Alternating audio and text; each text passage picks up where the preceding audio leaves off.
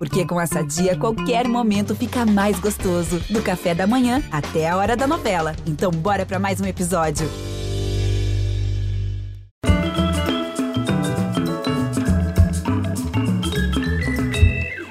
Muito boa noite, bem-vindos. Em 1963, o presidente americano John Kennedy abriu o Congresso Mundial de Alimentos com a frase: A fome não é aceitável nem moralmente, nem socialmente.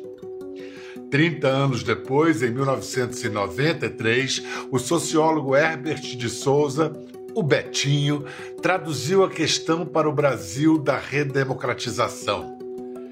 Democracia e miséria não são compatíveis. Betinho lançava ali, assim, a ação da cidadania contra a fome, a miséria e pela vida. Uma rede nacional de mobilização que trabalhou para levantar recursos e pressionar o poder público por políticas de combate à insegurança alimentar. Naquela época, há quase 30 anos, éramos 32 milhões de brasileiros sem comida. Betinho morreu em 97 não chegou a ver o Brasil sair do mapa da fome da ONU. O que aconteceria 17 anos depois, em 2014? A ação da cidadania, inclusive, se reinventou, passou a oferecer oficinas profissionalizantes e a distribuir livros e brinquedos mas logo começou a se perceber o que agora se traduz em números oficiais. O Brasil voltou ao mapa da fome e tem hoje mais gente passando fome. Agora são 33 milhões de brasileiros com insegurança alimentar grave. Obscenos 15% da população. Há menos de um mês, a Ação da Cidadania lançou sua nova campanha, o Pacto pelos 15% com Fome mais uma vez mobilizando a todos, sociedade civil, empresários e influenciadores, para socorrer os que não têm comida. Para entender melhor esse pacto e como todos nós podemos participar dele, vamos conversar com o presidente do Conselho da Ação da Cidadania, Daniel Souza, filho de Betinho, e com um dos nomes já engajados na campanha, o médico e escritor Drauzio Varela. Bem-vindos, Daniel, Drauzio. Daniel, a fome tinha deixado de ser um, um, assunto urgente no Brasil. Não que nossos problemas estivessem resolvidos, mas a fome, a miséria, não era mais pauta. Como é que vocês, da Doação da Cidadania, identificaram os primeiros sinais de que estávamos regredindo?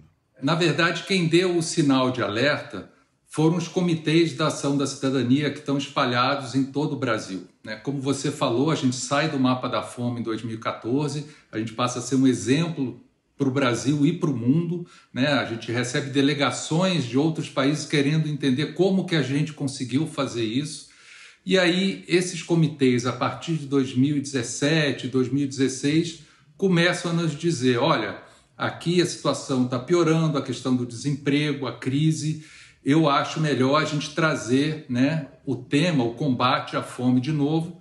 E aí, em 2017, dez anos depois né, do último Natal Sem Fome, ou seja, a gente ficou uma década sem fazer, sem precisar fazer o Natal Sem Fome, a gente traz de novo a campanha né, e começa, como no início, como há quase 30 anos atrás, a dizer: a gente precisa né, das políticas públicas, a gente precisa de novo da solidariedade e a gente mais uma vez está aqui né, pedindo para a sociedade ajudar a gente a combater a fome. Então foi um sinal que veio lá da ponta, né, muito antes das pesquisas. Foram os próprios comitês que nos alertaram. Mas em junho agora, os números da pesquisa do Instituto Vox Populi pesquisa encomendada pela Rede Brasileira de Pesquisa em Soberania e Segurança Alimentar e Nutricional, os números apontaram 58,7% dos brasileiros, 58,7% dos brasileiros convivem com algum nível de insegurança alimentar. Mais da metade da população. Drauzio, como médico, você pode nos explicar o que são esses níveis de insegurança alimentar? É, você tem populações com nível baixo de insegurança alimentar, que são aquelas que estão preocupadas, não estão passando fome propriamente dita, mas estão preocupados em manter a alimentação da família. E, e não, não estão seguros de que vão conseguir manter o nível alimentar que a família necessita. E você tem aqueles que já estão enfrentando problemas sérios, são pessoas que perdem uma refeição por dia, por exemplo. Conseguem almoçar, mas não conseguem jantar, começam a ter um déficit calórico e um déficit de, de micronutrientes. Essas são pessoas que vão enfrentar problemas sérios, especialmente aquelas que têm filhos. As crianças, o cérebro da criança precisa de energia e ele demanda muita energia. Você imagina que o bebê, quando nasce e mama no peito da mãe, o que ele faz? Mama e dorme, né? Faz, não faz outra coisa. Por quê? Porque 90% das calorias que ele está absorvendo através da amamentação são gastas na formação do cérebro. São a formação das sinapses que vão dar para ele depois a capacidade de se relacionar com o mundo. Quando você tem crianças pequenas, de 3, 4 anos, 5 anos, 7 anos, que não conseguem se alimentar adequadamente, que não conseguem adquirir o número de calorias e de nutrientes necessários, essas crianças desenvolvem um sistema, é, um sistema nervoso central, as conexões do sistema nervoso central não atingem o nível de conexões que são necessárias para manter um consciente intelectual pelo resto da vida. Então, nós estamos comprometendo com esse grau de insegurança alimentar, nós estamos comprometendo o futuro do país, o futuro das próximas gerações. Drauzio, você, nos seus 60 anos de medicina, você já viu alguém morrer de fome? Como é que se morre de fome? Olha, a desnutrição grave, eu infelizmente vi crianças desnutridas quando eu era interno no Hospital das Clínicas aqui em São Paulo. Na pediatria do Hospital das Clínicas havia uma enfermaria para desnutridos, que eram crianças magérrimas, né? em geral migrantes que vinham de do Nordeste, do Norte, especialmente para tentar a vida em São Paulo, e eram iam morar na periferia, sem saneamento básico, sem nada. Né? Essas crianças desenvolviam com muita facilidade é, quadros de diarreia, vômitos, por causa da falta de saneamento. E, e, e, além disso, não tinham acesso à alimentação adequada. E elas iam ficando magrinhas, magrinhas, iam perdendo a força, você tinha um olhar mortiço, assim, reagiam mal aos estímulos e chegavam num ponto que não tentava alimentar mais, porque elas não conseguiam alimentar, não conseguiam tomar uma mamadeira, por exemplo, não, não tinham força nem interesse, porque a alteração, a fome chega, a, a desnutrição chega a um ponto que a, a criança ou o adulto se entrega completamente, não consegue reagir mais e não consegue nem se alimentar. Estudos psicanalíticos também revelam que uma criança, quando tem fome e não é alimentada, ela dorme e sonha que está comendo. Ela se alimenta na fantasia e assim. Daniel, qual é a atualidade da relação que Betinho fez entre alimentação e democracia? já são quase 40 anos de democracia plena no Brasil. É, a verdade é que esse país, historicamente, né, é, tem uma desigualdade né, social, econômica, né, e isso, de certa forma, tem melhorado, tem piorado, mas a verdade, né, e, e, e às vezes o, o Drauzio fala isso, né, a, a fome é uma questão causada, ela não é do nada, a fome é né, por conta é, de uma desigualdade social. E quando o Betinho falou né, que democracia né, e miséria são incompatíveis, é por isso, é porque a democracia é para todo mundo, a sociedade é para todos, né? todos têm direitos iguais. A alimentação está na Constituição, o direito à alimentação está na Constituição. Né? Antigamente se falava muito isso. Na época de, de, Josué de Castro, se dizia assim: não, né, tem fome porque, enfim, é a vontade de Deus, não, porque tem muitos desastres naturais, a seca, a enchente. Não. Aí precisou chegar Josué de Castro com a geografia da fome e dizer: não, a causa da fome né, é o homem. É o homem, é um modelo econômico falho que gera essa. essa isso na década de 50, de 60. Né? Então a gente tem é, isso, isso, isso na nossa história. E o que realmente, e eu sempre repito isso, consegue resolver essa questão é a política pública. Né? Em 9 de agosto, agora, completaram-se 25 anos da morte de Betinho. Foi um cara que se tornou símbolo da redemocratização do Brasil e também do, do desenvolvimento de uma consciência, de uma cultura de solidariedade no Brasil. A gente preparou uma pequena compilação do pensamento de Betinho. Há muito tempo atrás, uma floresta cheia de árvores, pássaros e flores começou a pegar fogo. Os animais corriam tratando de salvar sua própria pele. Foi aí que um leão parou ao ver que um beija-flor pegava a água do rio, jogava no fogo e voltava para o rio. Ah, beija-flor, você acha que sozinho vai apagar esse fogaréu todo? Disse o leão. E o beija-flor respondeu: Sei que não posso apagar esse fogo sozinho. Estou apenas fazendo a minha parte. O Estado é importante, ele deve fazer a sua parte. O mercado tem as suas funções, as empresas têm as suas funções, mas o que efetivamente move essa campanha, o que realmente move o país e move a mudança, é a ação de cada um, a ação de cada pessoa. Todos aqueles recortes ideológicos clássicos, eles não cabem dentro do movimento. É, então confundem solidariedade com caridade, acham que o movimento é, não vai às causas estruturais, sem perceber a profundidade com que esse movimento social atingiu a, a alma e a consciência de milhões e milhões de pessoas. Né? Billions of human beings are living in poverty, in misery in the world. That we know. But it's very important to stress that this misery is a human production. So, in my view, misery, poverty is a ethical problem first. É um problema que você acabou de dizer, né, Daniel? É muito impressionante o, o grande comunicador que o Betinho era. Ele era um extraordinário comunicador. Você, Drauzio, nessa época você estava começando essa transição entre médico e comunicador. Já tinha rádio, você fazia, os livros estavam vindo, televisão. É... Betinho foi uma inspiração para você, Drauzio, de alguma forma? Fortíssima, fortíssima. Primeiro, porque pela figura dele, não é?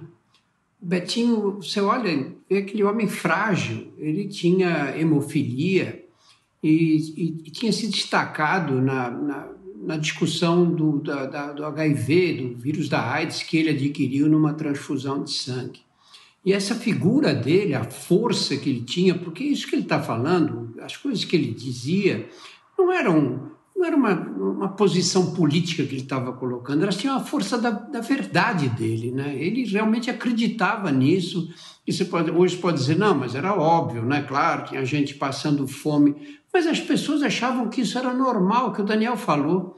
Pedro, eu, eu gosto de correr e aos domingos, quando estou em São Paulo, corro, corro pela cidade, pelo centro da cidade. Eu faço isso com bastante regularidade. Eu tenho visto o que está acontecendo nas ruas de São Paulo, que não é diferente do que está acontecendo no Rio, Fortaleza, em Recife, Salvador. A quantidade de gente nas ruas. Antes tinha o pessoal sempre que distribui café da manhã, no domingo, no centro da cidade. Você via uma fila ali de 20, 30 pessoas, 100% homens, muitos deles usuários de droga. Era, esse, esse era o panorama. Agora, você passa no centro da cidade, você vê filas, sabe aquelas filas grossas, intermináveis? E nessas filas agora, você não vê, você vê mulheres, você vê famílias, você vê crianças no colo das mães e você vê outras crianças maiorzinhas em carrinho de bebê. Quer dizer, as pessoas foram jogadas na rua. É, é, uma, é uma violência contra as camadas mais pobres da sociedade que é inaceitável, sabe? Não dá para viver num país assim. E as pessoas querem o quê? Querem morar num país desses e dormir sossegado enquanto a filha vai numa balada à noite e chega às duas horas da manhã em casa.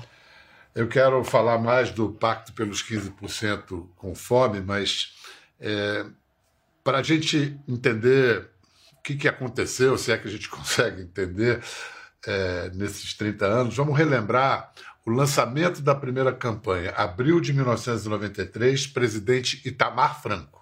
O presidente recebeu o plano de combate à fome e ordenou aos ministros prioridade na execução. A comissão entregou ao presidente o plano de combate à fome com os programas que cada ministério deve adotar. O presidente Tamar Franco fez questão de avisar aos ministros da Fazenda e do Planejamento que este plano é a prioridade do governo. Entre as ações adotadas estão a venda de alimentos mais baratos na rede Somar para quem ganha até dois salários mínimos, uma cesta básica com nove produtos para a população mais carente, recuperação de favelas e saneamento. Uma passeata marcou o lançamento da campanha de combate à fome.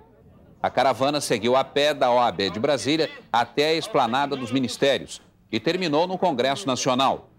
O sociólogo Herbert de Souza Betinho, que lidera a luta contra a fome, pediu a ajuda de todo o Brasil. Havia uma unidade. Uh, o próprio impeachment do Collor, pouco tempo antes disso, criou um, uma amálgama na população brasileira. Havia uma unidade política. Hoje, a gente pode falar de tudo no Brasil, menos de unidade, né? Estamos rachados. Como é que você vai emular o truque de seu pai, Daniel?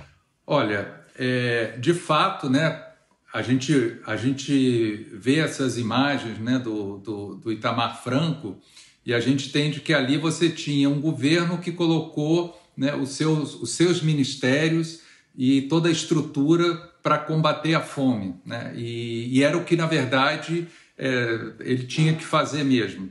O que a gente está fazendo agora, e sempre me perguntam qual que era talvez a, a, a digamos assim, a característica mais importante do Betinho, eu acho que ele conseguia ser uma ponte de diálogo, né? muitas vezes entre opostos. Ele conseguia sentar na mesa com opiniões completamente diferentes e alinhar por um bem comum, seja o combate à AIDS, o combate à fome, né? o, o que fosse.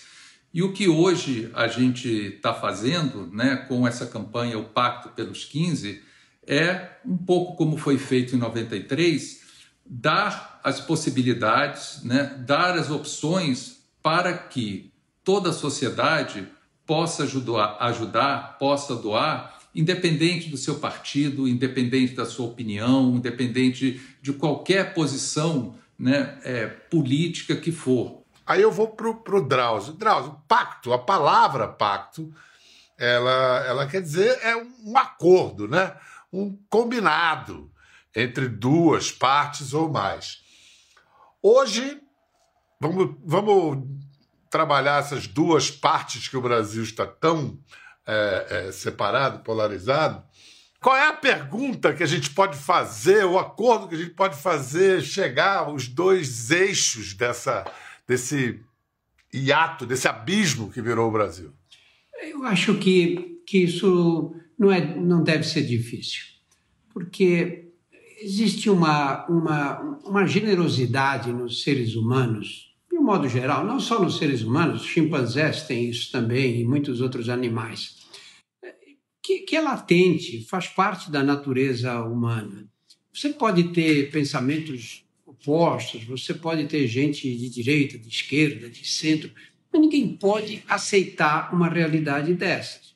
Sobre o número que você citou, Pedro, 58,7% dos brasileiros têm algum grau de insegurança alimentar. Isso aí dá quanto? Dá uns 120 milhões de pessoas. Sabe? É mais do que a metade da população brasileira. Não, não tem sentido, independentemente da sua posição política, você você não, não, não, não ficar condoído dessa realidade. Nós somos todos brasileiros e, e numa situação como essa, nós temos que agir como tal, como pessoas que vivem num país civilizado, num país decente, que precisa ter solidariedade humana. E aí não é uma solidariedade ideológica, não, é solidariedade com aqueles que não, tendo, não estão tendo comida para se alimentar, que é a situação mais precária que um ser humano em que o ser humano pode viver. é, somos seres humanos, brasileiros e seres humanos, né? acumulamos essas funções. Mas olha só, tem uma novidade aí, né, Daniel? Em, em, na década de 90, eu acho que nem existia a expressão terceiro setor. Né, é, era, dava um outro nome, assim.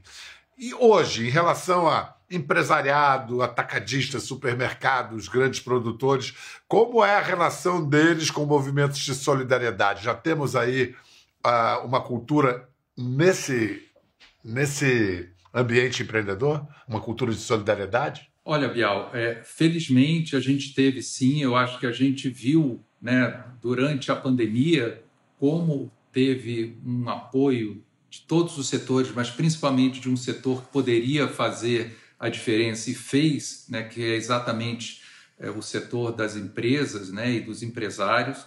É, no, desde sempre, né, na campanha do Natal Sem Fome ou do Brasil Sem Fome, que começou com a pandemia, é, do total que a gente arrecada, 80% vem das empresas e dos empresários. Né?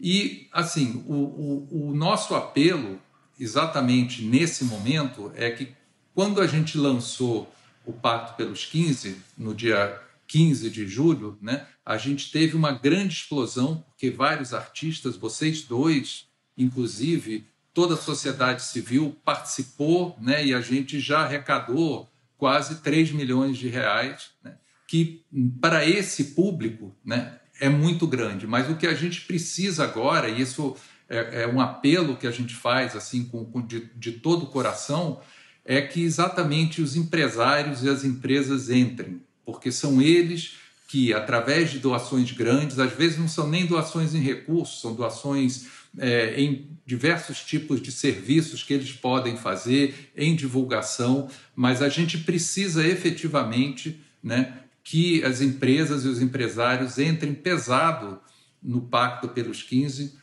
porque isso vai fazer a diferença. Acho que o Drauzio tem um depoimento a respeito, porque ele participou da administração da, de uma grande doação que o, o Banco Itaú fez na pandemia para ajudar a combater a pandemia e suas consequências. Drauzio, o que, que você aprendeu nesse caso e que pode ser aplicado agora? Olha, o Banco Itaú e o Unibanco né, doaram um bilhão para essa, para essa para esse grupo que foi chamado Todos pela Saúde. E nós éramos sete pessoas que faziam parte de uma comissão técnica que para analisar a distribuição, para onde ia esse dinheiro. Então tinha todo mundo sabe de respirador, gente que quais eram essas necessidades mais prementes, não é? E a grande lição que eu tive primeiro que um bilhão é muito dinheiro, é muito dinheiro, dá para fazer muita coisa com um bilhão desde que não haja é, corrupção e que não haja distribuição aleatória, não é? E aí dizer, bom, precisa de tantos respiradores em Roraima. Era o banco que comprava os respiradores, nós não dávamos dinheiro para ninguém, esse, esse, eles recebiam equipamento, era o banco que usava a sua estrutura interna para poder fazer toda essa, criar toda essa logística. No caso o, o, o Ação da Cidadania se mantém há muitos anos. Eles têm uma infraestrutura, porque tem que ter, não adianta você dizer, ah, eu vou ajudar. Você vai ajudar, você faz o quê? Você põe 10, 10, 10 é, sacos de, medica, de, de, de, alimentos e leva e distribui onde? Você tem que ter um, uma organização para poder fazer essa distribuição. E eles têm isso há bastante tempo. Nunca houve qualquer discussão em relação à honestidade de propósitos e nem em relação à execução desses projetos no Ação da Cidadania. Começou com o Betinho lá, tem sido mantido até agora. O Daniel está aqui, filho dele, mas não é a única pessoa, evidentemente. Né? É um grupo grande e com know-how, eles sabem fazer essa distribuição para o país. E é isso que tem que, é isso que precisa ser feito. As pessoas, Bial, não se negam a ajudar. O que num país como o Brasil, que já enfrentou, que enfrenta tantos problemas de corrupção, o que você não quer é doar o dinheiro que você ganha com o seu trabalho para ser malversado, para parar na, na, no bolso de algum ladrão. É? Esse é, um, é, é, é o critério que tem que ficar muito claro. Se você tem uma ação de um grupo organizado que tem armazéns onde você pode podem ser é, colocados as, as, doações, os alimentos e tudo, e tem experiência com a estrutura de distribuição, é aí que vale a pena ajudar, né? É aí que vale a pena você pôr o seu dinheiro, porque vai pôr dinheiro que não, muitas vezes não vai te fazer falta nenhuma. Então não é que a gente precise de grande quantidade de dinheiro, não é que precise mudar a situação econômica, não. Nós estamos vivendo uma emergência. Nós temos que tirar tirar essas pessoas desse estado de fome, né? Porque não dá para viver num país convivendo com a fome desse jeito, com milhões de pessoas passando fome. O Drauzio usou a palavra que faltava usar. Estamos vivendo uma emergência. E para combater essa situação emergencial, nós temos os meios. A ação da cidadania tem um histórico, tem experiência, tem é, organização, administração, logística para resolver isso, de fato. Não está falando de nada inalcançável, está ao nosso alcance. E talvez um dos motes da ação da cidadania mais claros e impactantes seja aquele que Betinho inaugurou. Quem tem fome tem pressa. Uma coisa é falar 15% da população, outra coisa é perceber que são seres humanos, brancos, negros, amarelos, jovens, velhos, de direita, de esquerda, progressistas, conservadores, não interessa. Todo mundo tem que enfrentar essa questão. E a gente vai ouvir agora alguns depoimentos do pessoal dos comitês da Ação da Cidadania pelo Brasil. Eu, andando em Nova Iguaçu, no calçadão, uma pessoa me conheceu. Oi, senhor Nuno, como vai? Eu falei, estou bem, e você? Não estou bem não, senhor. Esse arroz hoje, para mim, vai ser a última refeição da minha família. Eu falei, não vai, não vai. Pode tirar essa da ideia. Você vai ter uma alimentação perfeita, nós vamos correr atrás.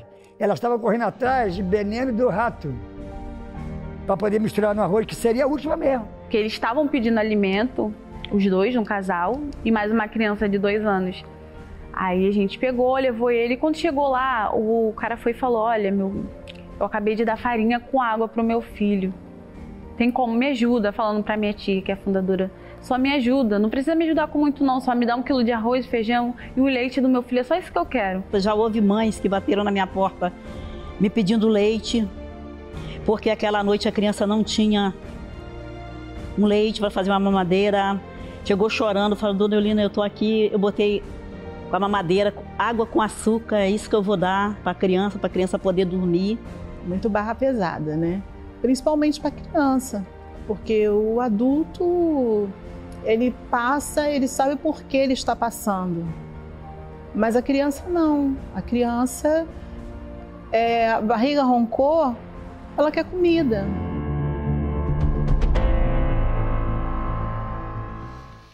Esses depoimentos de quem trabalha nos comitês é, reafirmam que a fome é um tema urgente, diz respeito a todos nós. Uma das chamadas da campanha da Ação da Cidadania, o Pacto pelos 15, foi criada pela Arteplan e diz: se você não passa fome, tem que ser parte da solução. A Globo botou a sua plataforma para à disposição do Pacto pelos 15% com Fome. Por favor, vá até lá, conheça melhor o projeto, faça sua doação. Estamos falando do Pacto pelos 15% com Fome. Drauzio, é, você lançou há pouco, recém-lançado, o seu livro O Exercício da Incerteza. É um livro de memórias, não só suas, mas uma memória da própria medicina no Brasil. Fala do atendimento universal no Brasil como um resultado da, da redemocratização. De que maneira aquele conformismo que você citou lá no início, da, a ala dos desnutridos, em que as crianças é, simplesmente estavam fadadas a, ao fim, de como isso mudou na estrutura da, da medicina pública e do serviço público nesses anos todos? É porque o que acontecia naquela época não existia o SUS, estou falando dos anos 60 é, início dos anos 70, não existia o SUS. Então, essas pessoas eram consideradas indigentes. É, qualquer atendimento médico era tido como uma caridade que o Estado ou que as pessoas faziam. É, você tinha Santas Casas de Misericórdia, né? o nome já diz que atendiam aquelas pessoas fazendo caridade. Era essa a filosofia. Né?